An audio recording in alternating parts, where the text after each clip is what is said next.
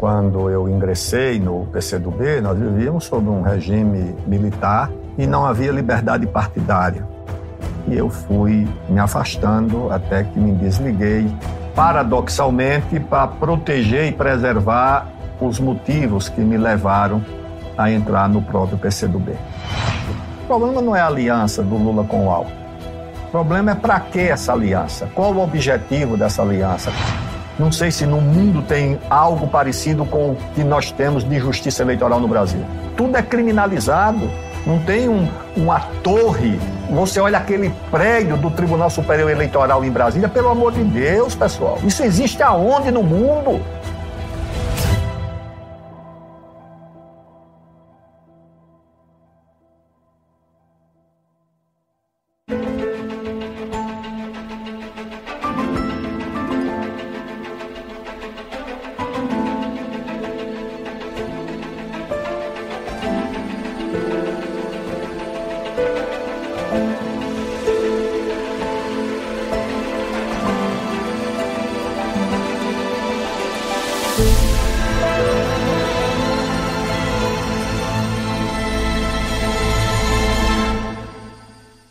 Seja bem-vindo ao Contraponto.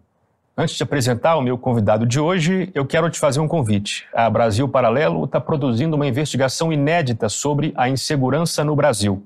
Eu trabalho há muitos anos no ambiente jurídico e eu sei, e você sabe, que a falta de segurança é um problema central na vida de todos nós brasileiros.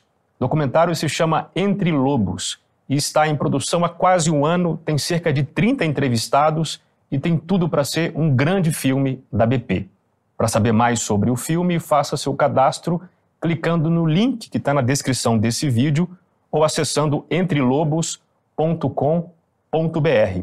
Bom, no programa de hoje eu recebo alguém com um perfil um pouco diferente do que vocês estão acostumados a ver por aqui no Contraponto. Mas se você olhar com atenção, vai ver que ele mesmo o nosso entrevistado, na verdade, não é exatamente a pessoa que você imaginava ao relacioná-lo à tradicional esquerda política brasileira. Ele é alagoano de Viçosa e foi deputado federal eleito por São Paulo por seis mandatos. Foi, além disso, ministro secretário de Coordenação Política e Relações Institucionais no governo do presidente Lula, ministro do Esporte, ministro da Ciência, Tecnologia e Inovação e ministro da Defesa, três funções que exerceu no governo da presidente Dilma Rousseff. E recentemente deixou o Partido Comunista do Brasil, que integrou por 40 anos. Eu sou Bruno Magalhães e recebo no contraponto de hoje ele, Aldo Rebelo.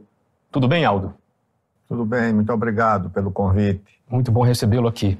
Aldo, como disse na apresentação, você foi filiado ao Partido Comunista do Brasil por 40 anos. Que ideais mobilizaram você lá atrás, em 77, a ingressar no partido e que ideais, por sua vez, fizeram você sair dele há cinco anos? As circunstâncias da época, dos anos 70, quando eu ingressei no, no PCdoB, nós vivíamos sob um regime militar, havia uma aspiração por liberdade e não havia liberdade partidária. Havia apenas dois partidos e os demais eram, eram proibidos. Havia também um anseio muito grande pela luta contra as desigualdades, que no país eram muito grandes. O Brasil vivia um milagre econômico na época, mas o país era muito desigual. E a juventude, evidentemente, ansiava por bandeiras de redução das desigualdades. E eu trazia também na minha história, na minha formação, um nacionalismo telúrico. Eu sou de origem rural, nasci no campo, um apego às tradições, à cultura, à memória do Brasil. E essas três preocupações né, com a democracia, com a questão social e com o nacionalismo me conduziram a um partido de esquerda e esse partido que eu optei por militar e me filiar foi durante 40 anos a minha casa. E durante essa militância eu procurei então preservar essas convicções e esse apego às coisas do Brasil. Depois eu senti que havia ali um certo distanciamento entre essas motivações né, e as orientações, as coisas do partido, e eu fui me afastando até que me desliguei, paradoxalmente, para proteger e preservar os motivos que me levaram a entrar no próprio PCdoB. Perfeito. O PCdoB ainda hoje tem no seu estatuto uma referência aos ideais revolucionários de Marx e de Lenin. Esses eram, de algum modo, os seus ideais enquanto esteve filiado? Ou era a aproximação possível que você encontrou com seus ideais? Olha, durante toda a minha militância política, eu sempre fui prisioneiro dos princípios. E entre eles, o da disciplina, o da hierarquia. Fui deputado durante seis mandatos, 24 anos nunca dei um voto contra a orientação partidária. Posso ter votado contra as minhas convicções pessoais, tá certo? Contra é, o que eu achava que era correto, que era justo, mas sempre procurava seguir a orientação partidária porque eu achava que era um dever do militante de disciplina, de compromisso, fazer com que a, a decisão partidária fosse fosse mantida. E eu estudei profundamente as obras dos autores marxistas, embora não me limitasse a eles, mas estudei o Capital, as outras obras de sociologia né, do, do Marx, que não era apenas um economista, era também um sociólogo, um historiador. Estudei as obras do, do, do Lenin, estudei as obras do Mao Tse-tung, estudei outros clássicos da literatura marxista e, de, e de, dos movimentos de libertação nacional, né? Ho Chi Minh, os revolucionários africanos. Né? E isso tudo compôs a, a, a base da minha formação intelectual. E isso foi complementado com os clássicos brasileiros, né? que eu estudei também quase toda a obra, com uma exceção ou outra do Gilberto Freire, por exemplo, né, do Manuel Bonfim, do próprio patriarca da independência, do José Bonifácio de Andrada e Silva. E eu aprendi assim a compreender o mundo e a dinâmica da economia e das lutas sociais do mundo e também a história do Brasil. É que muitas, muitas pessoas têm até alguma boa vontade com os ideais de esquerda, mas quando se fala em comunismo, se associa logo a algo antidemocrático, algo que é incompatível com a liberdade pública e política.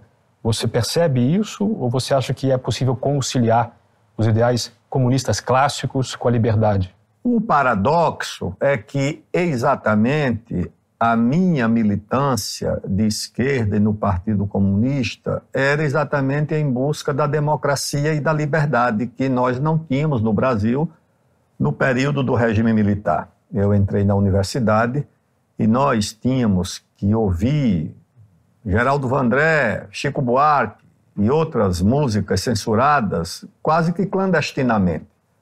A literatura também era alvo de censura. Alguém pode dizer que isso é um paradoxo, né? mas a, a, a nossa militância era exatamente uma militância que lutava pelas liberdades democráticas, que lutava é, pela liberdade de imprensa, que lutava contra a censura, pela liberdade de criação cultural. Era essa a nossa luta. Você tem sido um crítico severo da chamada esquerda identitária, que tem ganhado espaço hoje em dia. É, qual que é o maior pecado dessa esquerda? Não diria que é um pecado, né, porque é muito pior do que isso. É um grave erro, é um engano, é um atraso. O identitarismo é uma criação do, do mercado, é uma criação das corporações, é a negação da centralidade da questão nacional o que divide o mundo há 200 anos, pelo menos, e continua dividindo, é o conflito entre as nações fortes, as nações dominadoras, as nações imperiais e as nações emergentes, aquelas que estão em busca da sua construção, da sua emancipação econômica, científica, tecnológica. É esse o conflito. Logo, o primeiro dever de um brasileiro é a luta em defesa da soberania do país, da independência do país. E quando você substitui a centralidade da questão nacional tá pela centralidade da questão de raça, da questão de gênero, da questão de orientação sexual e de outras que têm a sua relevância do ponto de vista democrático, mas que está na esfera dos direitos individuais e não do principal direito coletivo, que é o direito a viver em um país independente, isso fragmenta, isso divide, isso, em última instância, desorienta. É uma agenda que subtrai da questão nacional energias importantes que o país é, desencaminha para resolver os seus problemas centrais e que é, essa energia é, resvala né, para uma agenda de interesses fragmentários, né, de interesses que dispersam as forças né, mais importantes da nação. Você lançou ano passado, Aldo, um livro chamado Quinto Movimento, né, que são propostas para uma construção inacabada. O que é esse quinto movimento? O livro, na verdade, é a reunião de 50 anos de experiência, de vida pública, das minhas convicções adquiridas nos bancos escolares, na família, na minha comunidade. Eu explico o meu nacionalismo, por que é que eu tenho um grande apreço, admiração, afeto pelo meu país, por que é que eu tenho esse, esse apreço? Eu, eu explico isso na primeira parte do livro o porquê eu sou nacionalista. A segunda parte, eu faço uma biografia, uma breve biografia do Brasil. E essa biografia está dividida em quatro movimentos, em quatro períodos históricos, que eu chamo de movimentos exatamente para dar a ideia de que a história não é uma sucessão morta de acontecimentos. A história é formada de movimentos vivos, esses quatro movimentos são, em primeiro lugar, a formação da base física do Brasil, do território. Isso é uma epopeia. As colônias espanholas se transformaram em 19 países diferentes. Nós temos um continente. Isso já estava formado em 1750, com o Tratado de Madrid. O Brasil demarcou naquela época, o Brasil não, foi o Império Português com o espanhol com um diplomata brasileiro, Alexandre de Guzmão, que é aqui de Santos. Essa fronteira foi demarcada naquela época, em 1750. Isso foi uma epopeia diplomática, porque hoje os países não conseguem demarcar 60 quilômetros de fronteira. A Bulgária acabou de fazer um muro de 30 quilômetros para separá-la da Turquia. Israel e a Palestina são 60 quilômetros de fronteira que não tem acordo. E o Brasil permanece desde 1750, ou seja, há quase 300 anos, com as mesmas fronteiras demarcadas pelos nossos antepassados. Então, esse é o primeiro movimento, a formação da base física do território. O segundo movimento é o da independência. Você construir a independência, mantendo a unidade do território, com uma monarquia, um império, que foi a saída do José Bonifácio, que não era monarquista, era um iluminista, um republicano, mas viu que a república seria a fragmentação e a divisão do Brasil. E que a aliança possível para manter a unidade do território seria com uma dissidência da coroa portuguesa, da Casa de Bragança, com o Dom Pedro I. Então, esse é o segundo movimento. O terceiro movimento é a consolidação da independência. Que hoje, como não se valoriza mais a história do Brasil, isso foi abandonado, o que se ensina nas escolas é a anti-história, é a história do que deu errado no país. A história da consolidação da independência e da unidade do território é outra epopeia. No Brasil, Bruno, nós chegamos a ter quatro guerras civis simultâneas durante a regência.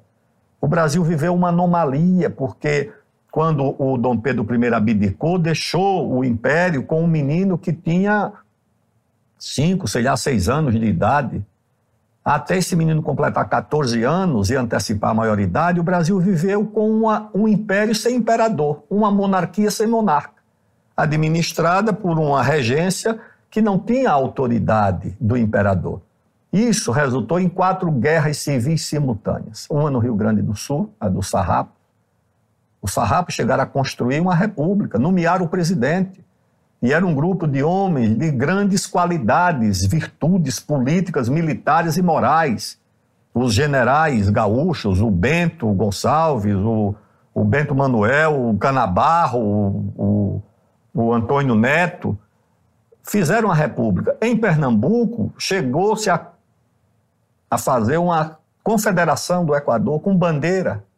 Juntaram 800 mil dólares para ir comprar armas nos Estados Unidos. Quando Frei Caneca foi fuzilado, do lado dele foi fuzilado um americano.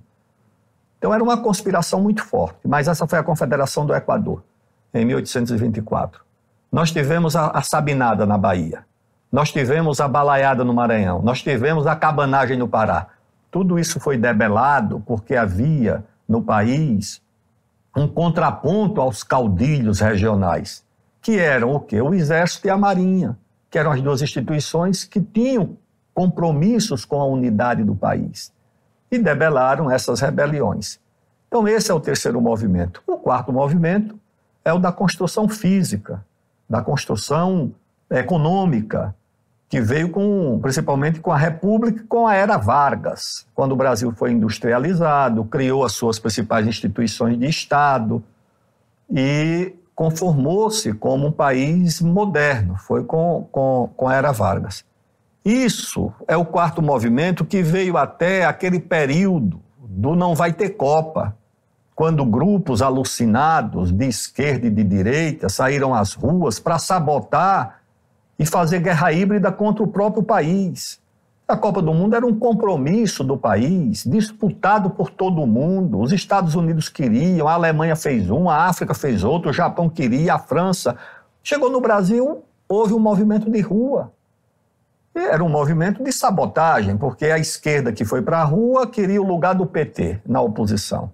E a direita que foi para a rua queria o lugar do PT no governo. E criaram o maior tumulto, o país desorientou-se e essa desorientação permanece até hoje. O Brasil não tem os chamados objetivos nacionais permanentes.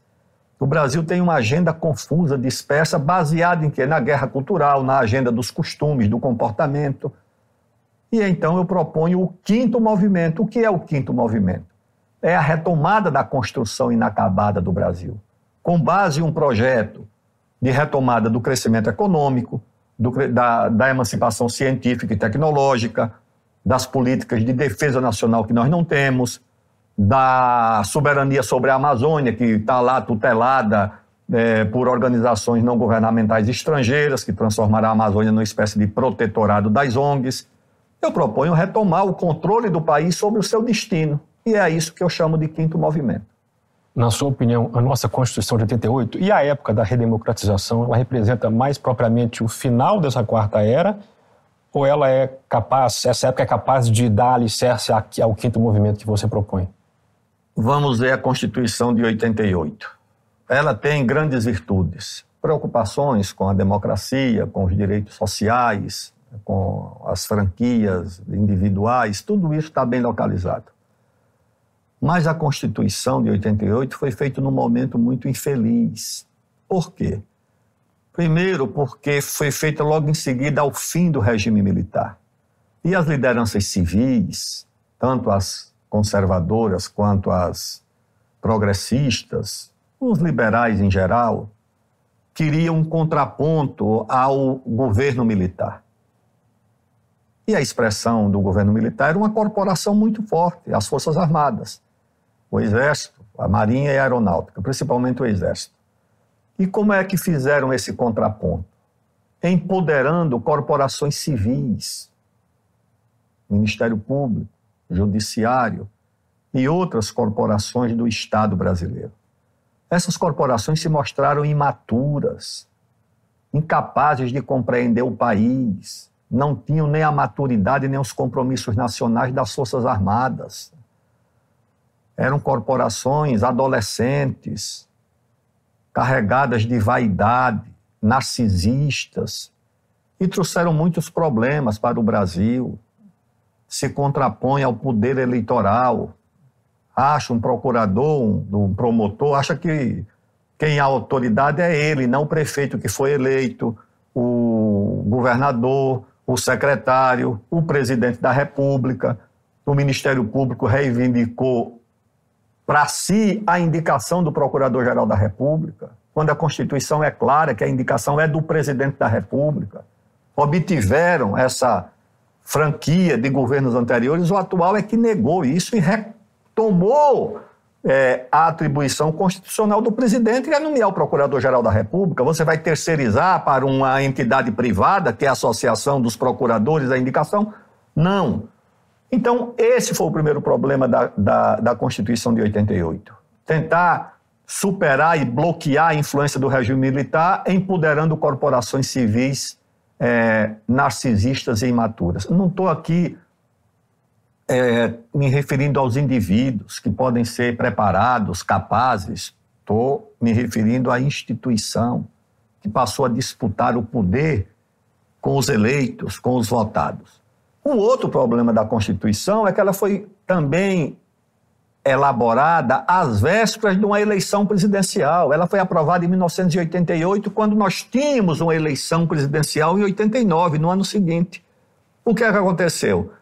ela terminou se transformando num programa de governo dos pretensos candidatos à presidência da República. Então, todas as corporações saíram enfiando na Constituição todas as suas demandas, todas as suas reivindicações, principalmente as corporações mais mobilizadas, com representação dentro do, do, do Congresso. E essas corporações obtiveram de, da Constituinte. É, vantagens. Quais, por exemplo? Privilégios.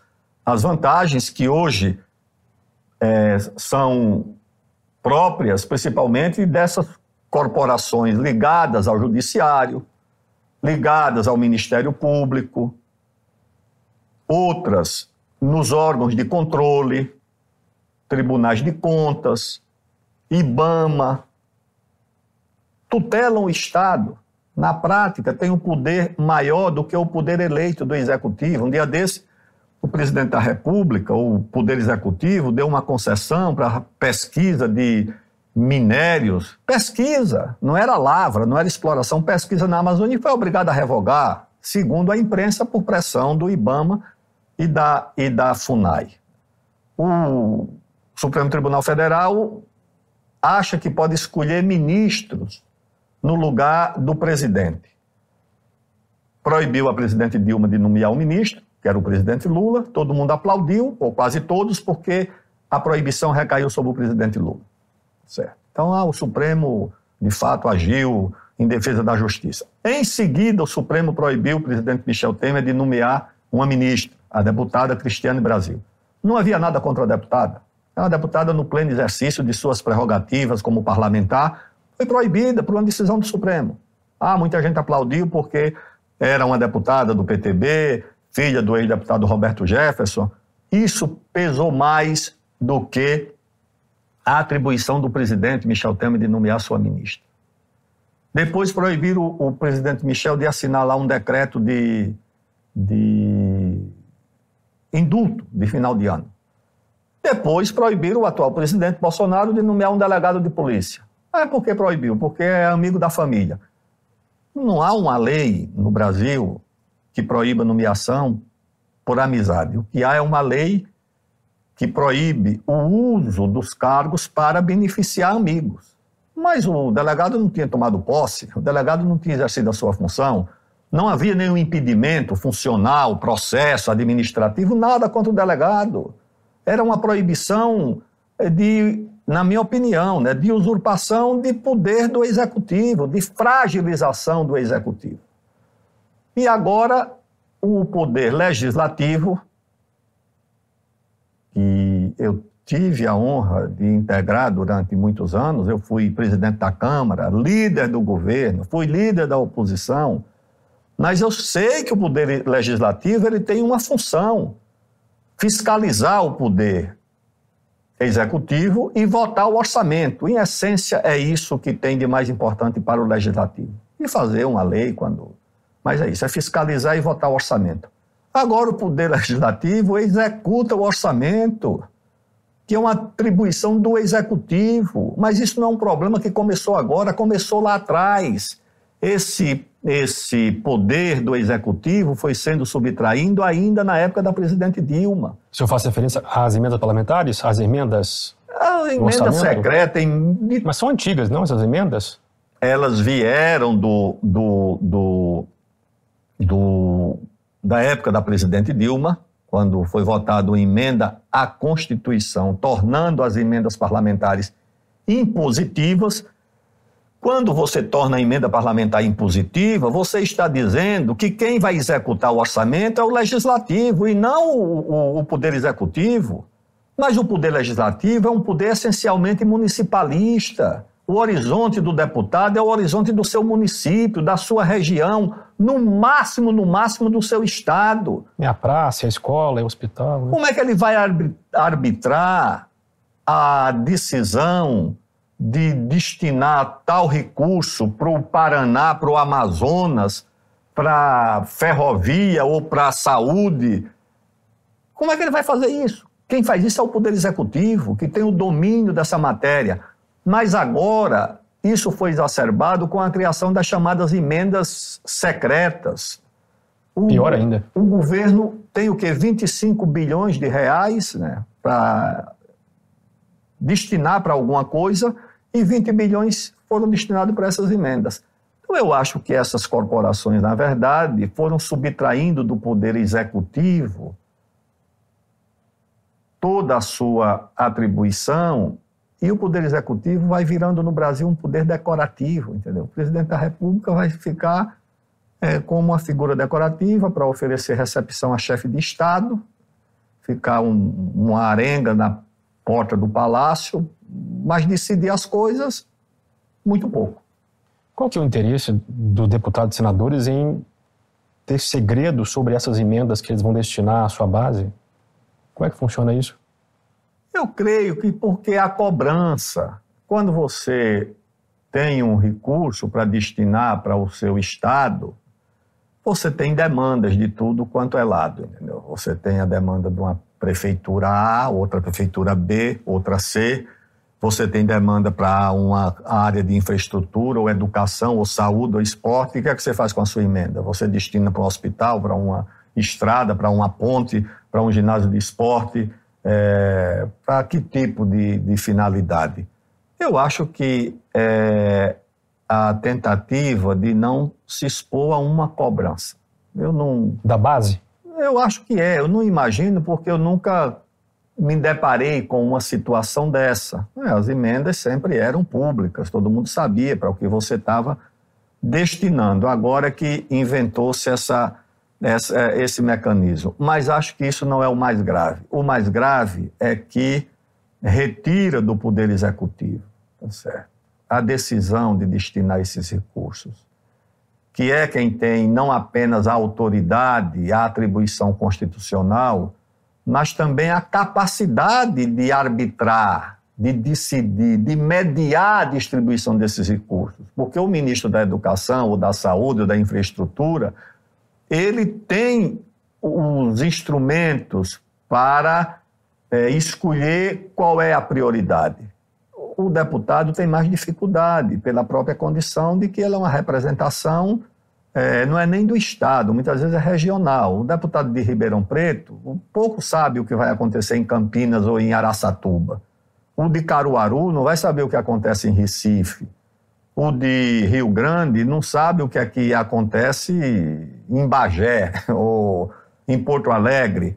Então, é preciso que tenha um poder executivo que faça é, a distribuição desses recursos com o conhecimento que o próprio poder executivo reúne né, sobre as carências do país. Na sua opinião, Aldo, o nacionalismo, que foi de algum modo bandeira do presidente Bolsonaro em sua campanha, tem encontrado de algum modo vazão no seu governo? Ou, ou seja, tem sido traduzido em medidas concretas para o país? É uma contradição, porque Por quê? o presidente Bolsonaro foi eleito com a ideia de que era uma candidatura nacionalista, vinculada às cores do Brasil, ao verde e amarelo, aos símbolos nacionais. Mas escolheu para ministro da Fazenda um homem que é exatamente a negação dessa, desse ideário. O, o ministro Paulo Guedes é ligado às ideias liberais, mais radicais, algumas até já aposentadas no mundo inteiro, que ninguém mais nem defende nem pratica. As privatizações em larga escala, quer privatizar a Petrobras, a Eletrobras, os ativos nacionais, se dependesse dele, privatizava o Banco do Brasil, a Caixa Econômica. E é uma contradição. Por quê? Porque a Petrobras foi uma construção dos militares o mais importante presidente da Petrobras foi um general, o general Ernesto Geisel, que deu à Petrobras, inclusive, uma dimensão internacional, ajudou a internacionalizar a Petrobras. Né? A Eletrobras é outra marca do nacionalismo, construída pelos planejadores econômicos do, do, do Getúlio Vargas. Né? A comemoração da independência do Brasil, como é que um, um um governo nacionalista simplesmente despreza o, o bicentenário da independência. Nós comemoramos mais o Sesc Centenário na época dos militares, com a, a, o translado do, do, dos ossos do Dom Pedro I, o filme do Tarcísio Meira, a mini-copa que nós fizemos, que teve uma final, entre, coincidentemente, entre Brasil e Portugal, a celebração, eu lembro, eu era menino, mas lembro dessa celebração, com entusiasmo, o país recebeu o Sesc Centenário da Independência. Os 200 anos da independência dos Estados Unidos, em 1976, pode ter certeza, repercutiram mais no Brasil do que o bicentenário da nossa independência. Estou falando do governo federal porque era a principal obrigação. Quando eu fui ministro da Defesa, conversando com embaixadores, deixamos até um projeto, Ministério da Defesa, Ministério da Justiça e Ministério das Relações Exteriores, para fazer uma comemoração. São Paulo não fez nada. Eu deixei, eu fui secretário da Casa Civil de São Paulo, deixei uma comissão, inclusive, encarregada, porque é o berço da independência. Foi feito aqui no Ipiranga, o Dom Pedro saiu de Santos. Não tem nada sendo feito em São Paulo pela celebração dos 200 anos. Então existe um enorme paradoxo entre a pretensão de ser nacionalista e fazer um governo que é exatamente a negação do nacionalismo. É o contrário do Getúlio. O Getúlio foi eleito com uma plataforma liberal, por um movimento chamado Aliança Liberal, para fazer o governo mais antiliberal da história do Brasil. Ou seja, o Getúlio não foi eleito com as bandeiras do nacionalismo. Ele foi a aliança liberal, apoiado pelos liberais de São Paulo, de Minas, de todo canto, do Rio Grande do Sul, etc. Aqui, esse governo é o contrário. Foi eleito com essa ideia do nacionalismo, mas faz um governo abertamente liberal e antinacional. Aldo, você vinha anunciando ano passado a sua candidatura independente à presidência é, neste ano e você se filiou agora no mês de março ao PDT, partido do Ciro Gomes. O que, é que o seu eleitor pode esperar de você esse ano? Oh, esperar que eu permaneça na trajetória e nos compromissos da minha vida pública. Eu fiz a minha vida pública é, como deputado, como ministro, presidente da Câmara, em torno de compromissos com o Brasil, sempre me deparando com desafios importantes, me expondo a matérias controversas. Eu fui relator do Código Florestal, era uma matéria muito controversa, de animosidade entre produtores rurais, ONGs, ambientalismo. E o meu parâmetro foi a defesa do interesse nacional. Foi me orientar nem pelas campanhas das ONGs e nem simplesmente pela ótica apenas do, da produção rural. Vai aqui, o Brasil vai proteger o meio ambiente e vai, vai proteger quem produz alimentos, quem dá segurança alimentar aos brasileiros. Eu não vou olhar para um fazendeiro com um olhar ideológico, eu vou olhar com um olhar nacionalista. O que é que ele faz de importante para o Brasil? Não é pela posição política ideológica dele. É se o que ele faz é importante para o Brasil, para a população. E acho que chegamos a um resultado assim, equilibrado. Claro que não satisfaz todo mundo 100%. Fui relator da Lei de Biossegurança. O Brasil, até 2005, 2006, quando essa lei foi aprovada, proibia pesquisa com organismos geneticamente modificados. Pesquisa, produção e comercialização. Traduzindo, significava que o Brasil proibia a pesquisa com célula-tronco. Aqui na USP não podia haver pesquisa com célula-tronco porque era pesquisa com que podia modificar geneticamente um um organismo, a célula-tronco. Isso era uma aberração, isso era um absurdo, isso era inconcebível. A Embrapa não podia pesquisar uma planta modificada geneticamente porque estava proibido. O Ibama ia lá e recolhia, multava, tinha que mandar uma plantinha dessa para Cuba, para a Índia, porque não podia pesquisar aqui. Eu fui o relator dessa matéria também, uma matéria difícil, controversa. Então, a minha posição sempre foi, na minha vida pública, de defender o país, defender a democracia e defender os direitos dos mais pobres, dos mais humildes, dos trabalhadores. Mas a dúvida é se você vai se candidatar esse ano. Eu vou me candidatar ao Senado. Por São Paulo? Por São Paulo e pelo PDT. Eu tentei, tentei, preparei é, o esforço de apresentar uma agenda para discutir o Brasil. Mas o que acontece é que isso não depende da nossa vontade. A eleição terminou sendo polarizada entre duas grandes correntes. Uma representada pelo presidente da República, pelo Bolsonaro, e outra representada pelo PT, pelo ex-presidente Lula. Ficou difícil um espaço. A única alternativa que sobreviveu, porque a terceira via naufragou, não conseguiu encontrar caminho. Você acha que não há nenhuma chance de uma terceira via hoje? Não. Há chance de uma alternativa. Não dessa terceira via que ensaiou como governador de São Paulo, governador do Rio Grande do Sul, a ex a senadora do PMDB do, do, do Mato Grosso do Sul. Essa terceira via não respondeu a nada. Sobreviveu a do Ciro Gomes, por quê? Porque o Ciro é a expressão de uma corrente histórica do país que representa o nacionalismo e o trabalhismo. É a ideia de que isso vem do Getúlio Vargas, do João Goulart, do Brizola. O nacionalismo e o trabalhismo terminaram encontrando expressão na candidatura do Ciro. E me convidou para participar, foi na minha casa e diz: olha, vamos ver, você tem aí um projeto de encontrar um partido, se se você se tornar viável, não teria nenhum problema em juntar suas forças, minhas forças com você.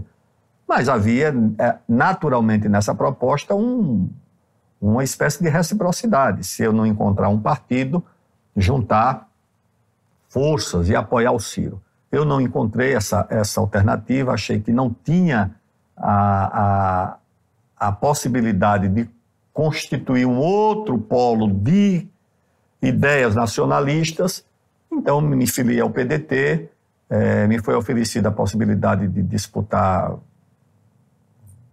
mandatos e eu achei que o melhor era me candidatar ao Senado, porque permite que eu faça em São Paulo esse debate. E como é que os seus ouvidos receberam a aliança entre Lula e Alckmin? Eu acho que é natural. Natural? Eu acho. problema não é a aliança do Lula com o Alckmin. O problema é para que essa aliança? Qual o objetivo dessa aliança? Qual a plataforma dessa aliança?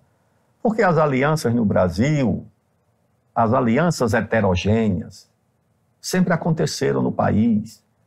O Brasil não é a Europa, o Brasil não são os Estados Unidos. Estados Unidos pode comportar duas grandes correntes, a Europa, a França, é, a Inglaterra, conservador, liberal, trabalhista. O Brasil é um país muito heterogêneo, heterogêneo economicamente, regionalmente. E as alianças no Brasil sempre foram heterogêneas, desde a expulsão dos holandeses. Quando você olha na Batalha dos Guararapes, que o exército transformou na sua data nacional, 19 de abril de 1648, quem estava ali na luta contra os, os holandeses? Um exército, um batalhão de índios, dirigido por um índio, um general índio, considerado fundador do exército brasileiro, que é o índio Poti, o Felipe Camarão, um exército de negros libertos, conduzido por um negro, Henrique Dias, e um exército conduzido por fazendeiros, senhores de engenho, pelo André Vidal de Negreiros e o João Fernandes Vieira. Foi uma aliança heterogênea para expulsar os holandeses. Depois nós tivemos uma aliança mais do que heterogênea para fazer a independência do Brasil. Você juntou os conservadores, os fazendeiros, uma dissidência da, da Casa de Bragança, o príncipe herdeiro, o príncipe regente, com republicanos radicais e com republicanos moderados, que era o caso do, do próprio Bonifácio.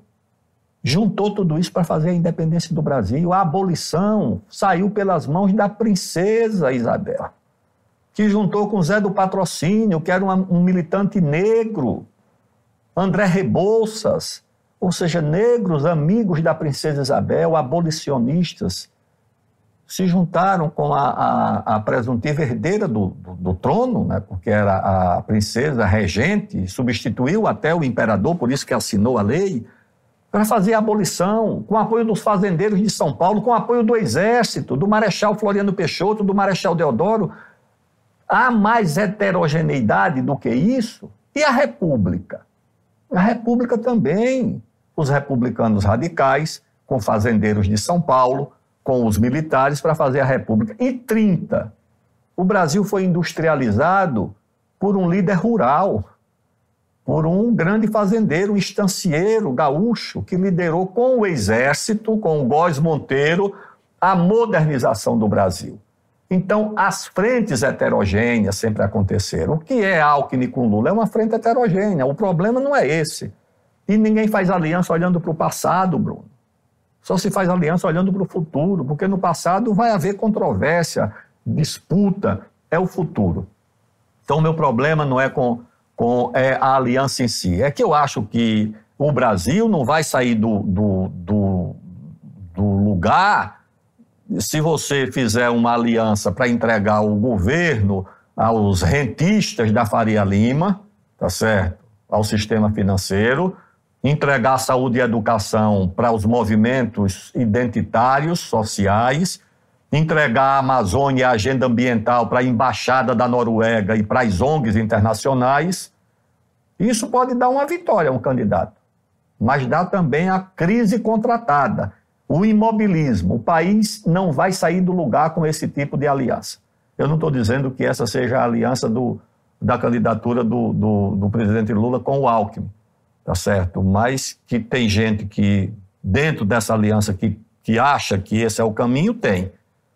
O Ciro é uma candidatura mais de contestação ao sistema financeiro, tá certo? Mais nacionalista do ponto de vista econômico. Eu acho que é, isso significa que não tem aliados? Não. Você pode fazer alianças amplas. Alianças com o setor produtivo, aliança com o próprio setor do sistema financeiro, mas dizendo: olha, vocês não vão ter tudo, vocês vão ter é, um lugar no país, certo? Vocês vão ter um camarote no transatlântico, não vão ter a ponte de comando, tá certo? É isso que precisa ser feito, é isso que precisa ser dito. Queria falar um pouco, Aldo, sobre as eleições desse ano e a participação do Poder Judiciário nesse contexto. As eleições desse ano prometem, temos pelo menos três candidatos que não costumam levar desaforo para casa, Bolsonaro, Lula e o próprio Ciro Gomes, né? E o judiciário tem mostrado, de algum modo, uma predisposição a entrar nas eleições como não entravam antes. Eu faço menção, por exemplo, a uma interlocução do STF do TSE com aplicativos de mensagem, o Telegram, o WhatsApp. O ministro Barroso disse recentemente, vi uma crítica sua forte a isso, que as Forças Armadas estariam sendo orientadas a criticar as eleições, enfim. Há aí uma zona de tumulto anunciado aí para as eleições desse ano. A questão que eu lhe faço é: você já foi ministro da Defesa. Você acredita que as Forças Armadas podem ser chamadas a colocar ordem na casa e a exercer a função que está no artigo 142 da Constituição nas eleições desse ano? Não. Não há espaço para isso? Não é que não há espaço, elas não pretendem. As Forças Armadas no Brasil não podem ser parte da confusão, do problema, elas têm que ser parte da solução. Sim, elas podem ser chamadas a colocar ordem, chamadas como está lá. Por quem? Certo. Por algum dos três poderes, como está na Constituição. Vão criar esse problema para as Forças Armadas? Ou seja, os poderes constituídos para gerir o processo eleitoral não terão capacidade para fazer isso? Eu acho que isso é um, um, uma agenda de desorientação. Acho que é, o, o, o, Congresso cometeu erros de exacerbar as atribuições do Poder Judiciário. Não sei se no mundo tem algo parecido com o que nós temos de justiça eleitoral no Brasil. Tribunal Superior Eleitoral, tribunais regionais eleitorais. Isso, na maioria dos países, é função cumulativa do, do judiciário ordinário. Não tem um, uma torre, um palácio você olha aquele prédio do Tribunal Superior Eleitoral em Brasília, pelo amor de Deus, pessoal. Isso existe aonde no mundo? Com atribuições que praticamente tutelam o processo eleitoral. O processo eleitoral é uma coisa dos partidos e não da justiça. Como é que é feita a, a, a eleição nos estados? Os partidos organizam. Aqui você entregou a uma burocracia, muitas vezes arrogante, não estou dizendo dos juízes, dos ministros, estou falando da burocracia como um todo, para tutelar o processo eleitoral no Brasil. Acho que foi um erro. E recentemente, veja só, o próprio Tribunal Superior Eleitoral convocou ou convidou as Forças Armadas, o Ministério da Defesa. O que é que o Ministério da Defesa tem a ver com isso? Por que o Ministério da Defesa? Por que não o Ministério da Educação? Por que não o Ministério da Ciência e Tecnologia, por exemplo? Por que não a Secretaria de Assuntos Estratégicos? Por que o Ministério da Defesa foi convidado para fiscalizar, para ser o quê? Corregedor do processo eleitoral? Isso é um absurdo, isso é uma coisa equivocada, isso é, isso é um erro. Mas esse erro você não pode atribuir ao, ao Tribunal Superior Eleitoral, você pode atribuir a um, a um legislativo fraco é um legislativo desorientado, é um legislativo que sempre acha que empoderar uma justiça eleitoral vai servir para você recorrer a ela contra o seu adversário, tá certo? Ah, não, meu adversário é o que está governando o município tal, o estado tal ou o Brasil, então eu vou empoderar essa justiça eleitoral porque aí eu recorro à justiça contra ele. Isso é um engano, isso é um erro. O resultado é esse entendeu? Um, um, um, tudo é criminalizado. Já houve eleição no Brasil que você ia convidar quatro ou cinco amigos para ir jantar no restaurante e quando você estava lá jantando, chegavam dois fiscais, três fiscais da Justiça Eleitoral filmando tudo. Isso é uma aberração. Isso é uma coisa indevida. Isso é um anacronismo. Isso é uma morbidez é, legal. Isso não é, não é justiça. Então, isso que aconteceu é que resulta nesse, nesse processo, né? um empoderamento exacerbado e uma tutela sobre, sobre a política que cria um monte de insegurança e de incerteza. Mas achar que quem vai corrigir isso são as Forças Armadas, não. Quem pariu o Mateus que o embale, o Congresso que corrija, ou o próprio Judiciário que se autodiscipline para reduzir o, o, o grau de, de, o coeficiente de atrito né, entre a burocracia é, do judiciário e o processo eleitoral. Eu, eh, você é um crítico da, do judiciário no ponto em que ele estaria usurpando funções do executivo. Você menciona vários episódios, inclusive nessa entrevista já mencionou alguns, contando que o judiciário não vai retroceder, por hipótese. Qual seria a solução para esse problema? É um processo de ajuste constitucional das atribuições dos poderes. Ou seja, você dizer, como o princípio bíblico, a César o que é de César e a Deus o que é de Deus. É que, na verdade, na prática, Bruno, a Constituição de 88, na prática, caducou. A Constituição é hoje o que cada ministro, não é nem o tribunal como um todo, não é nem a instituição Supremo Tribunal Federal. Cada ministro interpreta a Constituição do jeito que acha que ela deve ser interpretada. E isso não começou agora essa leniência é antiga. Eu era deputado, ainda muito jovem, governo do presidente Collor, depois de Itamar, Fernando Henrique. Quando o Congresso aprovava uma matéria que contrariava a oposição, a oposição juntava com o jornalista da Folha de São Paulo da Veja, com o procurador, ia para o Supremo. Uma ação direta de consolidar? Qualquer coisa, recurso, ADIM, outro instrumento e o, uma parte do Congresso ia para o Supremo pedir a revogação de uma decisão do Congresso. Uma minoria se rebelava contra uma decisão majoritária do Congresso. O Supremo se sentia muito à vontade e muitas vezes arbitrou. Quando o presidente Fernando Henrique deixou o governo, esse caminho já estava construído e prosseguiu com o governo do presidente Lula e com a nova oposição ao governo do presidente Lula. E o Supremo foi tomando gosto por decidir. Depois, o Supremo assumiu a pauta dos costumes, a pauta do comportamento, e passou a ser como se fosse uma espécie de Suprema Corte do universo. As questões nacionais não tinham relevância, tá certo? Era um, um Supremo Tribunal de causas universais. Então, causas universais passaram a ser avaliadas ou decididas a pretexto de que é, o Congresso não decidia, como o Congresso não decidia, o Supremo é, se arvorava no direito de decidir, ou seja, no fundo, no fundo, de legislar, tá certo?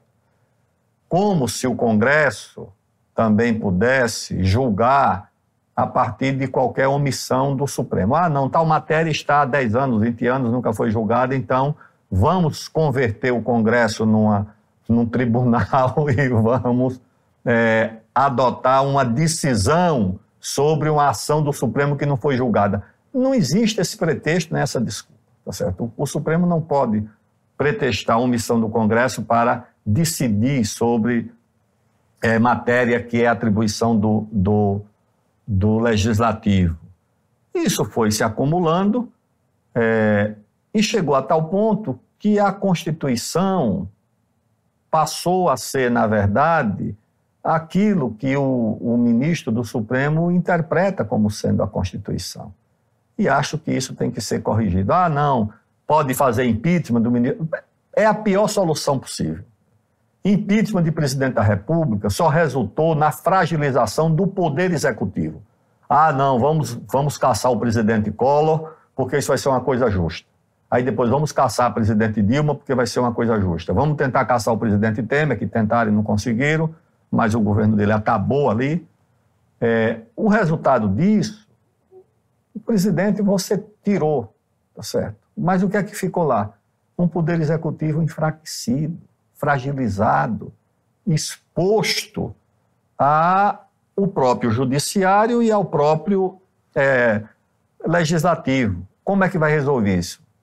Uma constituinte? Não sei, uma emenda à Constituição que organize mais uma vez a relação entre os poderes, mas uma solução tem que ser encontrada, porque senão nós vamos mergulhar em sucessivas crises envolvendo o poder executivo, o legislativo e o judiciário. Queria falar um pouco da sua história pessoal. Você nasceu em Viçosa, lá em Alagoas, cidade próxima, inclusive, de Graciliano Ramos, um outro membro famoso do Partido Comunista Brasileiro. Como é que você veio parar em São Paulo, que é hoje a sua base eleitoral?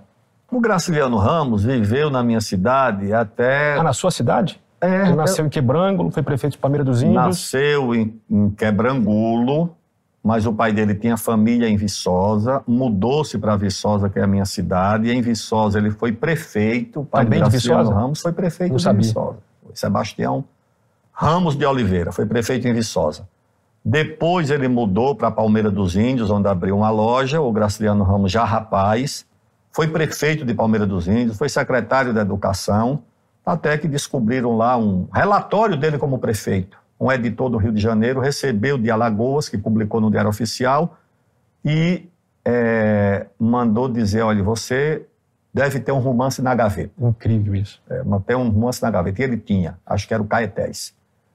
Então, nós vivemos ali. A minha avó estudou, foi contemporânea do Graciliano Ramos, minha avó. Estudou com ele. Naquele tempo não tinha escola pública, todas, todas as escolas particulares que é, alfabetizavam e davam os primeiros passos. E minha avó estudou com o Graciliano Ramos e tinha essa memória. Lá na minha cidade também foi onde travou seu último combate, Zumbi dos Palmares. Tá? Ele foi combatido lá no quilombo de União dos Palmares, migrou para a minha cidade, lá numa serra, chamada Serra dos Dois Irmãos, ele travou o último combate. Eu fiz a lei que tornou o 20 de novembro data nacional. É uma lei de minha autoria. De 1995, nos 300 anos de Zumbi dos Palmares. No governo Floriano Peixoto, a minha cidade inaugurou a ferrovia, em 1892. Então, eu nasci ali na roça, minha família é uma família antiga, de gente do campo, tem 200, 300 anos que está por ali, famílias antigas de agricultores. Eu estudei em escola rural, fui alfabetizado em escola rural, estudei em colégio agrícola, depois entrei no curso de Direito da Universidade Federal de Alagoas, entrei no movimento estudantil e vim para São Paulo para presidir a União Nacional dos Estudantes. Primeiro como secretário-geral, em 1979, e aqui eu, eu fiquei, aqui em São Paulo eu casei, aqui em São Paulo eu fui vereador na, na, na capital e me associei ao meu clube do coração, que eu desde menino, desde a roça, que eu sou palmeirense, e aqui eu pude me virar sócio do Palmeiras e frequentar o estádio. E aqui em São Paulo eu fiz a minha, a minha trajetória é, política, mas a minha formação vem do, dos bancos escolares.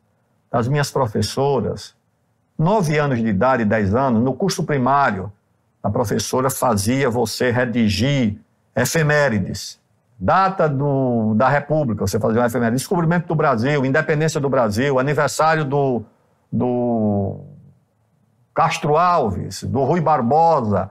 Isso tudo era motivo para você fazer uma redação. A história do Brasil era ensinada por aquilo que deu certo. Depois passaram a ensinar a história do Brasil pelo que deu errado. Nós aprendíamos a ter orgulho nacional. No curso primário, você se deparava com os acontecimentos do Brasil, com a história do Brasil. E isso foi formando a minha, a minha visão do país, né, o, meu, o meu nacionalismo, né, a família, os amigos, a escola. Depois eu entrei na universidade, era um ambiente de esquerda, aí eu me filiei ao, ao, ao, ao PCdoB, li a literatura marxista, mas não tinha só a literatura marxista, eu li o, o, o, os clássicos da literatura brasileira, o próprio Graciliano, Jorge Amado, o Machado, a sociologia, a economia, tudo isso fazia parte desse universo dos anos 70, da curiosidade é, intelectual, que permite que você tenha uma visão ampla do, do mundo. Você mencionou duas vezes que a nossa história passou a ser contada pelo lado que deu errado. Você tem alguma suspeita de como é que isso foi acontecer? Quem foi que iniciou esse movimento? Na verdade, isso é uma citação de um historiador americano, numa entrevista à revista Veja. Ele disse: Vocês contam a história de vocês pelo que deu errado. Nos Estados Unidos, nós contamos a partir do que deu certo. E depois eu fui verificar, por exemplo, no, em 2000, 500 anos da, da, do descobrimento do Brasil. E uma filósofa que é muito influente no pensamento de esquerda escreveu um livro sobre, sobre os 500 anos. E a última frase do livro dela é não valeu a pena. Certo? É a história de que a nossa independência não foi independência. Nossa independência. Isso é um crítico, até um prócer venezuelano, que dizia: vocês receberam a independência de vocês pelo correio. Não é verdade. O Zé Honório Rodrigues descreve, inclusive, que a nossa, as nossas guerras da independência na Bahia, no Maranhão, no Piauí, mobilizaram mais forças do que as guerras do, do, do Simão Bolívar. Mas a visão negativista do Brasil, da nossa formação social, é, alimentou essa, essa, esse anacronismo de uma história, ah, a história da Guerra do Paraguai, do genocídio. Eu visitei o Paraguai muitas vezes, percorri todos os sítios da guerra, desde de estudante, deputado, ministro da Defesa, mas no Brasil espalhou-se na academia e nos bancos escolares essa, essa história, essa ideia. Ou seja, então nós, nós temos, na verdade, é, no ensino de história, que rebaixa o, o, o orgulho nacional, o apego ao país. E se você não tem uma história nacional, Bruno, e você não justifica para uma criança que nós somos brasileiros, que nós temos uma nacionalidade porque, entre outras coisas, nós temos uma história comum, o que é que é o amálgama desses duzentos e tantos milhões de brasileiros? Nós somos uma população só marcada por conflitos, por divisões, ou temos uma unidade que nos é oferecida é, a partir da história comum, certo? De um legado comum, de uma cultura comum, do idioma comum. Isso tudo nós estamos, naturalmente, é, abandonando. Então, a quem interessa esse modo de contar a história? Quem interessa abandonar isso que une o brasileiro? Eu creio que a abdicação desses valores da nacionalidade, da família, da religião, interessa a um ente muito poderoso e muito influente, que se chama mercado. O que é que o mercado tem como objetivo? Mercado que é ele e o consumidor sem nenhum tipo de anteparo, sem nenhum tipo de mediação, certo? Uma criança, muitas vezes, é, sob a proteção da família, é a mãe minha mãe era quem escolhia a minha roupa. Criança, minha mãe escolhia a minha roupa. Meu sapato, ela ia lá e escolhia. E eu comprava. Uma vez por ano, em dezembro, comprava para os meninos, eram muitos irmãos. Hoje em dia, o mercado quer que a criança tenha a sua própria grife, que ela própria faça a sua escolha, sem qualquer tipo de mediação de outros valores que a religião do mesmo jeito. A religião tem coisas como a, a, a, a caridade, a fraternidade. É, o mercado não, não quer esse tipo de. É, é, é você e, e a mercadoria, frente a frente, sem qualquer tipo de intermediário, sem qualquer tipo de, de mediação. E a questão nacional também. Ou seja, como é que você cria um mercado global sem limites, a não ser para as pessoas, mas sem limite para as mercadorias, para o capital. Você cria limites para os indivíduos, né? para os migrantes, para os trabalhadores. Os trabalhadores continuarão a ter que viver dentro das fronteiras de sua pátria. O capital não quer isso. Então, o nacionalismo é, é um, uma, um limitador a ser enfrentado. E você substitui isso, substitui as identidades nacionais por identidades universais. A identidade de gênero é universal. Ela é, ela, é, ela é, identidade de gênero no Brasil, nos Estados Unidos, em Angola, na Rússia, na Argentina, em qualquer lugar. A identidade de raça, ela é comum, tá certo? Tanto é que você tem no Brasil movimentos que copiam os modelos de lutas raciais dos Estados Unidos, querendo impor aqui, inclusive, o padrão de divisão racial existente nos Estados Unidos, que é completamente diferente. No Brasil, a grande conquista da sociologia brasileira, do Gilberto Freire, do Darcy Ribeiro, do Manuel Bonfim, foi a valorização da mestiçagem. A mestiçagem está sendo abom abominada no Brasil. O traço que marcou a nossa formação social, nós não somos mestiços apenas no sangue, nós somos mestiços na cultura, na culinária, na música. Nós somos mestiços no esporte, na literatura. A nossa literatura é marcada pela presença do mestiço, do caboclo. O que é o, o, o sertanejo do Euclides da Cunha, o jagunço do, do João Guimarães Rosa, o vaqueiro do Graciliano Ramos, são os mestiços. A nossa literatura está prenhe de personagens mestiças. No Brasil querem revogar isso com dinheiro de fora, nas universidades, nas academias, em alguns movimentos que querem substituir essa identidade nossa, que é a forma de você combater o racismo. Como é que você combate o racismo no Brasil? É afirmando a mestiçagem. E na mestiçagem está a influência, a presença negra e africana na nossa literatura, na nossa cultura, na nossa culinária, no esporte. Eu traduzi, mandei traduzir, aliás, para o inglês durante a Copa do Mundo, um clássico, que é o negro no futebol brasileiro. Mas essa visão de Brasil está sendo, não é nem abandonada, é pior do que isso, está sendo combatida. Voltando para Alagoas, um outro personagem brasileiro que nasceu próximo ali, Renan Calheiros, o senador Renan Calheiros, nasceu numa cidade próxima sua, inclusive em anos próximos. Estava pesquisando um ano, um ano antes ou depois de você, não me lembro agora. É, na sua opinião, a má fama que o senador Renan Calheiros tem de um cacique político, réu de de ações penais por corrupção, essa má fama é justa? Renan Calheiros é um ano mais velho do que eu.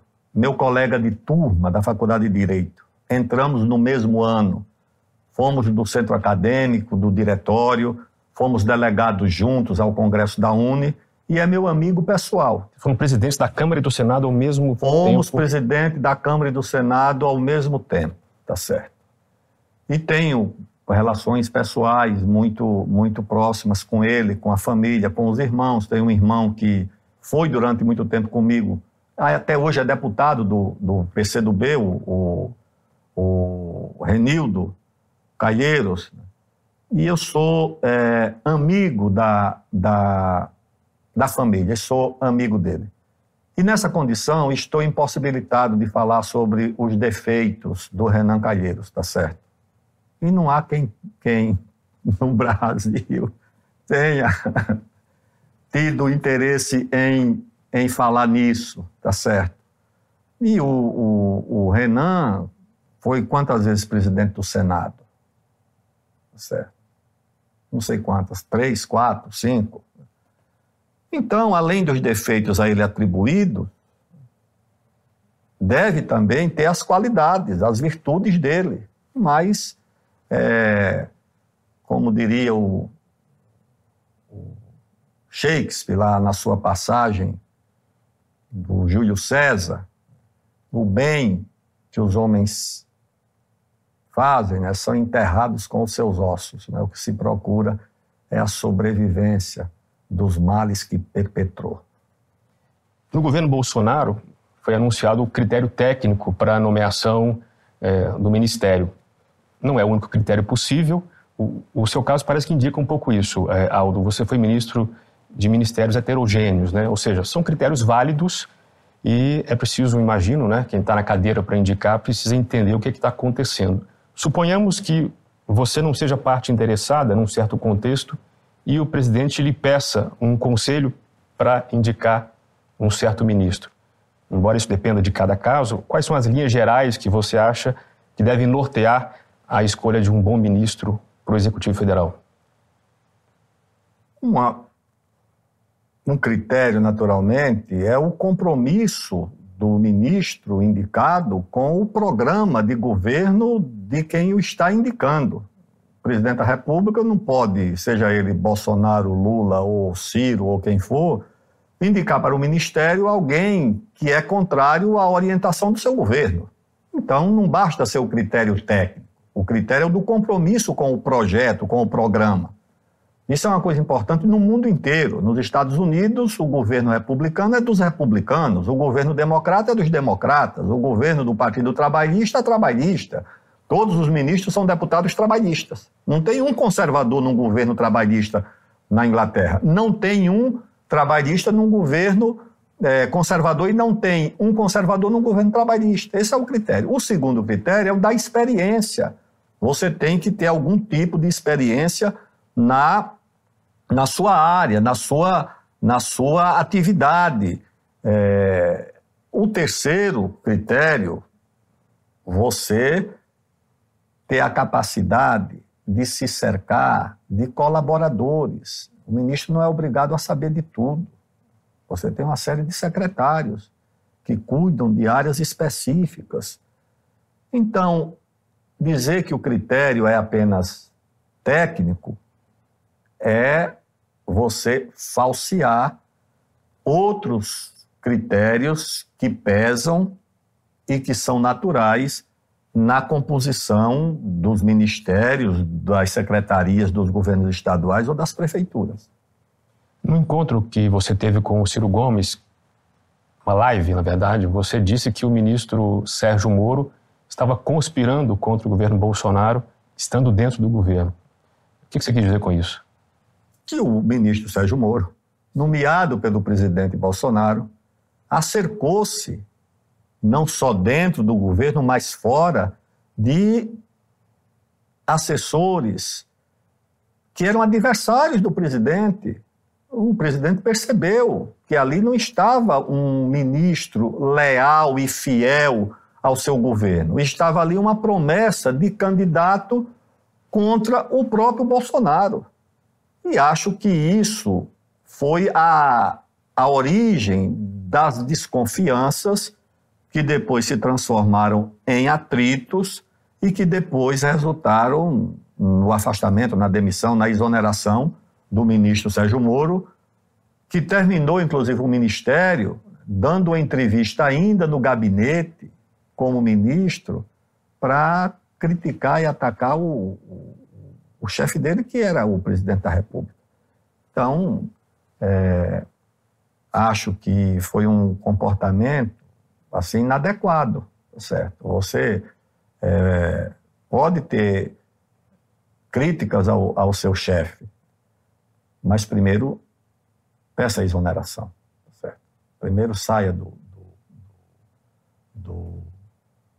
do governo, a não ser questões internas que você discute, apresenta, opina, mas não é o que aconteceu. Como é que você avalia os resultados da Operação Lava Jato e o movimento que se iniciou contra ela há poucos anos, que tem acabado por destruir alguns de seus frutos? Os erros né, conduzidos, os erros na condução da Operação Lava Jato. Tá Qual é o mérito da Operação Lava Jato? O combate à corrupção no Brasil. Corrupção aconteceu? É evidente que aconteceu precisava ser combatida, precisava ser combatida. Não podia se transformar o combate à, à, à corrupção numa operação política para beneficiar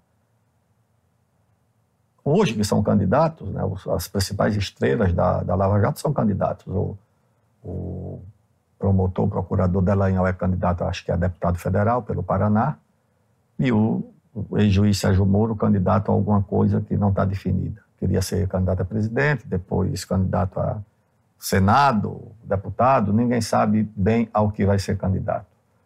E além do que, é o seguinte: promoveu uma cooperação com o governo estrangeiro, que resultou quase que numa espécie de intervenção na, na, na Petrobras, o pagamento de multas absurdas, 3 bilhões de dólares, que a Petrobras teve que, que, que pagar processos inadequados ou eivados de, de vícios no, nas oitivas ou no indiciamento de, de réus, né?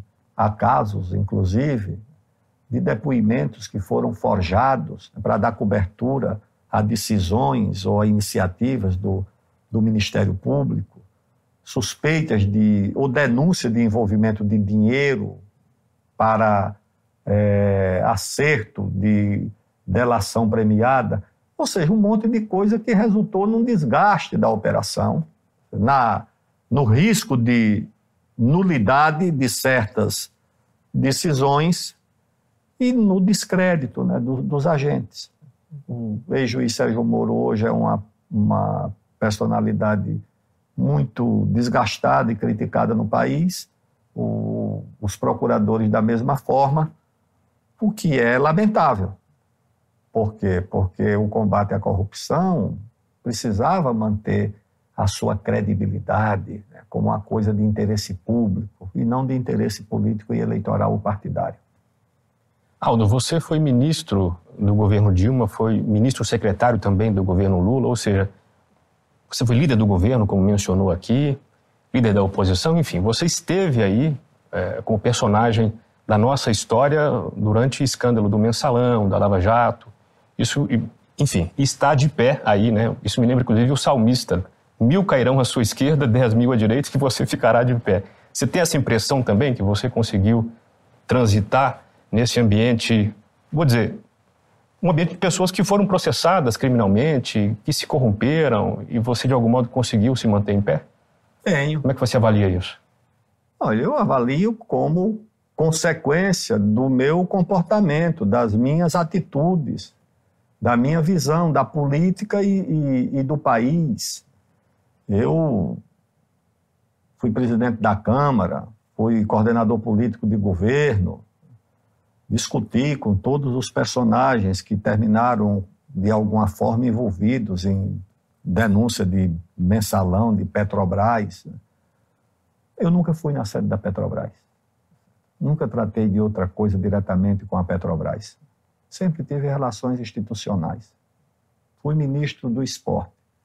Eu que fiscalizava a construção desses 12 estádios, o processo de construção a fiscalização dos pagamentos era do Tribunal de Contas. Mas o estágio, como estava, tudo isso. Conversava com todas as, as empresas né, para analisar se cumpria prazo, se entregava.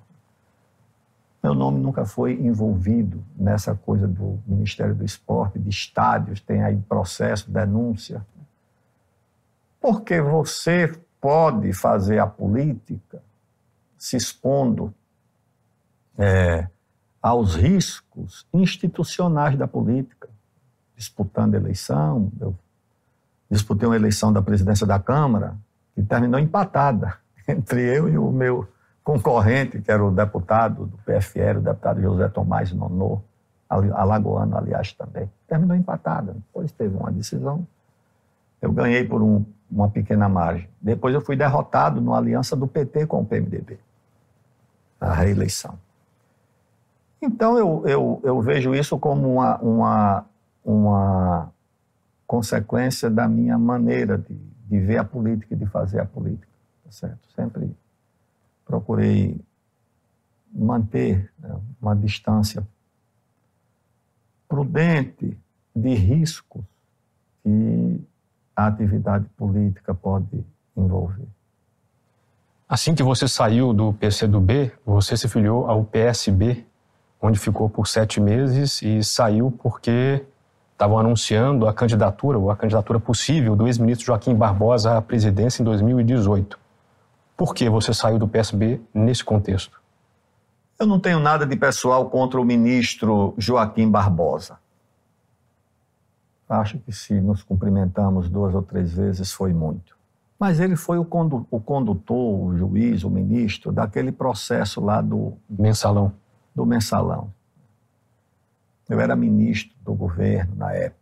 Eu fui presidente da Câmara, que julguei aqueles processos. Eu presidi as sessões quando foi caçado o deputado Zé Dirceu, o deputado Roberto Jefferson e outros. Eu achava que era incompatível do jeito que eu vi aquele processo ser conduzido e do jeito que é, o Supremo procedeu naquela, naquela circunstância. Eu acho que seria uma espécie de aprofundamento de uma coisa indesejável, que eu julgava que era a judicialização da, da, da política. Queria essa distância.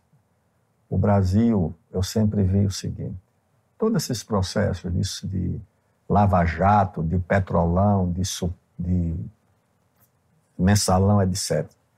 Eu digo, aqui não tem uma disputa entre é, é, o, uma corporação que é o Judiciário, o Ministério Público, Polícia Federal e o Partido A, PT, ou Lula, ou Zé Dirceu. Eu digo, aqui é uma coisa mais grave. Na antiguidade, no mundo antigo, no mundo persa, no mundo grego, o destino humano era uma atribuição dos deuses. Quando você lê o Heródoto, todos aqueles imperadores, os persas, os gregos, eles iam àquela cidade onde estavam as pitonisas né, e faziam a sua consulta. Como vai ser o futuro? Como vai ser o destino? Vou ganhar a guerra? Vou perder a guerra? Era assim. O destino era uma atribuição da, dos deuses. A política subtraiu dos deuses essa atribuição e trouxe para os homens a invenção da política. O que é que acontece? Esses candidatos a deuses da modernidade, que são essas corporações, elas querem subtrair da política a atribuição do destino humano. Elas se acham mais puras, elas se acham mais virtuosas, porque foram escolhidas pelo concurso público, pela meritocracia. O eleito, o político eleito, é contaminado pelo voto ou do analfabeto, ou pelo voto comprado, ou pelo voto corrompido. E essas corporações travam essa batalha. Não é contra o partido A, contra a instituição B, contra o candidato C. É uma batalha entre os candidatos a novos deuses da modernidade, que querem retomar o papel que os deuses e as pitonisas da antiguidade cumpriam sobre o destino humano. Essa é a, que é a grande luta, tá certo? E não são só as corporações públicas. A mídia também é, se candidatou a esse papel, tá certo? A representar o que eles chamam de é, opinião pública, a representar. A representação legítima numa democracia é eleita. Tá se você acha que ela é ruim, que ela tem deformidades, trate de aperfeiçoá-la e não de subtrair dela para corporações, seja elas quais forem, essa atribuição. Eu acho que esse é o grande dilema. Por essa razão, eu acho que é preciso devolver essas corporações às suas nobres funções. O Ministério Público, o Judiciário, têm atribuições muito importantes, essenciais para uma vida social organizada. E essa atribuição não inclui a substituição da política. Me fale o nome de um político brasileiro que não é suficientemente valorizado. Não é ou não foi suficientemente valorizado. E por quê? O presidente Floriano Peixoto, o consolidador da República, governou o Brasil numa situação de muita conturbação, uma guerra civil, incidentes internacionais. E por que não é valorizado? Porque, como governou com um pulso forte, é atribuída a ele inclinações autoritárias que ele não tinha. Ele terminou o mandato dele, recolheu, se entregou o poder ao ao sucessor, tinha prestígio suficiente para se candidatar a ditador, se quisesse. Quando faleceu, a população do Rio de Janeiro era de 600 mil habitantes, acho que tinham 200, 200 mil no, no enterro dele. Não, não havia flores suficientes de Petrópolis até o Rio de Janeiro, todas foram recolhidas pela população.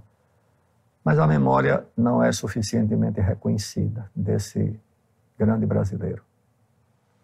Bom, estamos chegando ao final da entrevista. Você, de algum modo, lutou contra o regime militar e, décadas depois, acabou virando ministro da Defesa, ou seja, função de coordenar, de algum modo, as Forças Armadas. Então, você é a pessoa própria para responder essa pergunta. Qual que é a sua avaliação a respeito da Revolução de 64 e sobre o papel da Comissão Nacional da Verdade a respeito desse período da nossa história brasileira? 64 foi consequência de uma desorientação que mergulhou o país na Guerra Fria e dividiu o Brasil. O Brasil foi dividido a partir de razões externas. Na disputa de duas superpotências, os Estados Unidos e a União Soviética, que tinham uma grande influência no mundo. Essa disputa cortou o Brasil no meio, nos deu 54, que foi a, a morte, né? foi uma espécie de golpe contra o Getúlio, que escolheu o caminho do sacrifício, e 64, que foi um golpe civil com o qual os militares se compuseram já no final. Quem organizou o golpe foi, foram as lideranças empresariais de São Paulo, parte com apoio da Embaixada dos Estados Unidos, a classe média que criou um movimento, um movimento social paralelo. A igreja, a CNBB, apoiou decisivamente o golpe, publicou um manifesto de apoio e depois um manifesto saudando o golpe. Não foi o padre é, da paróquia lá do interior do Rio Grande ou de Alagoas, foi a CNBB pediu o golpe e apoiou o golpe. A imprensa, e não foi é, a imprensa secundária, foram os grandes editorialistas. O editorial, intitulado Basta, foi escrito a seis mãos pelo Carlos Heitor Coni, pelo é, Alberto Dines e pelo Antônio Calado as grandes expressões do jornalismo brasileiro escreveram o editorial pedindo golpe. Então era um movimento que tinha muita força e que terminou afastando o presidente da República, que, segundo consta, também tinha prestígio, tinha apoio, mas a correlação de forças inclinou-se para a solução proposta pelos Estados Unidos, que tinham receio que aqui se constituísse não uma nova Cuba, mas, segundo se disse depois, né, uma nova China, ou seja, um grande país aliado da União Soviética no hemisfério, sob influência do, dos Estados Unidos. Esse receio era fundado, na sua opinião? Esse receio tinha fundamento? Não tinha. O, o, o João Goulart não tinha nenhuma inclinação comunista. O João Goulart era um grande fazendeiro do, do, do Rio Grande do Sul. O João Goulart tinha muito mais proximidade com o peronismo, com aquele general Alvarado, que governou o Peru, que era um, um militar que fez um governo lá nacionalista, é, com inclinações sociais, não havia. E, o, e, a força do Partido Comunista na época era muito pequena, não tinha essa influência. O influência a influência era do trabalhismo, era do nacionalismo, essa era a, a influência da época. Mas o país estava muito polarizado pela Guerra Fria, tá certo? muita influência do, dos Estados Unidos, inclusive nos meios militares do Brasil, que também eram divididos. Clube militar, é, ora era governado pelo setor mais nacionalista e, e trabalhista, ora pelo setor mais da UDN, e isso dividiu o Brasil. Mas é a Comissão da Verdade. A Comissão da Verdade foi a recolocação de uma agenda que precisava ser superada. Essa agenda de dividir o país a partir da Guerra Fria, que infelizmente sobrevive em setores conservadores, que acham que vai haver um movimento é, de 68 ou de 70, uma guerrilha urbana a qualquer momento, e setores da esquerda que acham que é iminente um golpe militar. Isso não existe no Brasil, isso devia ser superado. E acho que a Comissão da Verdade, infelizmente, não sei se era esse o objetivo dela, recolocou na ordem do dia uma agenda que caminhava para ser superada. Eu fui ministro da Defesa, não tive nenhuma dificuldade na relação com os militares.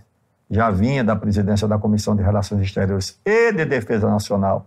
Trabalhava muito bem é, com, com o tema da defesa e das Forças Armadas e não tive nenhuma, nenhuma dificuldade. Hoje tentam atribuir às Forças Armadas algum papel é, no, no impeachment da presidente Dilma. Isso não houve. Então, o, o impeachment da presidente Dilma foi uma responsabilidade do Congresso, dos partidos, inclusive dos partidos da base de apoio do governo, da mídia que fez uma grande campanha e das mobilizações que ocuparam as ruas é, na época do, do, do impeachment, com uma coisa que ninguém sabe até hoje o que é, porque nunca foi provado, que é a tal da pedalada. Qual é o futuro da esquerda? A esquerda só terá futuro se abraçar as causas nacionais. Se for uma esquerda nacionalista, se se preocupar com, com os pobres, a esquerda abraçada à causa identitária presta um grande desserviço à própria esquerda e presta um grande desserviço ao país. Se a esquerda quer ter futuro, ela tem que recuperar o seu apreço pelo país, pela história do, do Brasil, pela memória do Brasil, pelos valores do Brasil. Uma esquerda que sai pichando estátua do Câmara Cascudo, o pretexto de que foi. Câmara Cascudo foi integralista, ao seu Amoroso Lima foi integralista, o Dom Helder Câmara foi integralista. O integralismo no Brasil era um movimento muito heterogêneo, tá certo? Tinha muita gente nacionalista, tinha muita gente de estatura intelectual. Aí você vai julgar as pessoas por esse, por esse passado intelectual e não pela obra. Aqui, pichar a estátua do Borba Gato, o monumento às bandeiras do Brecheret, aqui no Ibirapuera, vandalizar uma, uma estátua do Deodoro lá em Porto Alegre. Não, isso, isso não tem condições, isso não tem futuro, certo? Você vai é agredir a sua própria história, a sua própria memória. Então isso não é não é não é, é ser movimento de, de esquerda, né? Não, vejo isso. Então acho que para ter futuro precisa é, se recompor com o país, porque o mundo vai ser cada vez mais isso. Cada um cuidando do seu interesse nacional, certo? Cada um cuidando de proteger sua economia, sua cultura, sua indústria, essa pandemia agravou ainda mais essa situação. A guerra agora lá no, na Europa também aponta para isso. Então o Brasil tem que cuidar do seu destino, tá certo? E para terminar, quem é Deus para você? Deus, eu vou repetir aqui uma, uma frase muito bonita do, do Ariano Suassuna, citando um poeta, um cordelista é, nordestino é uma necessidade.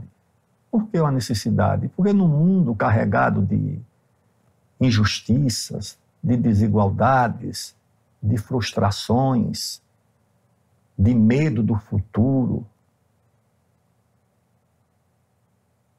as pessoas apelam para quem? Para o Estado? Nem sempre o Estado está presente para atender essas demandas para o mercado? Não. O nordestino, na hora do aperreio, o que é que ele diz? Valei-me Nossa Senhora, valei-me meu padrinho Cício. Não é a figura, a iconografia do santo ou da santa. São os valores que acompanham a religião. Você acha que Deus se compadece do seu sofrimento e pode lhe socorrer na hora da sua aflição. Então, é, Deus existe como crença por causa dos valores que envolve a sua presença né, na vida da, da humanidade, seja o cristão, seja o, o muçulmano, seja o, o judeu, ou outras formas de divindade que trazem junto esses, esses valores, né, esses apelos. Aldo Rebelo, muito obrigado pelo seu tempo. Obrigado, Bruno. Um abraço. Até breve. Até breve, espero revê-lo em breve. E a você que chegou até aqui nessa longa entrevista, muito obrigado pela sua audiência e não se esqueça de fazer o cadastro para receber as informações do grande filme sobre segurança pública que a Brasil Paralelo está produzindo. O Entre Lobos estreia ainda em 2022. Para saber mais, clique no link da descrição desse vídeo ou acesse diretamente entrelobos.com.br. Um abraço e até a próxima segunda-feira.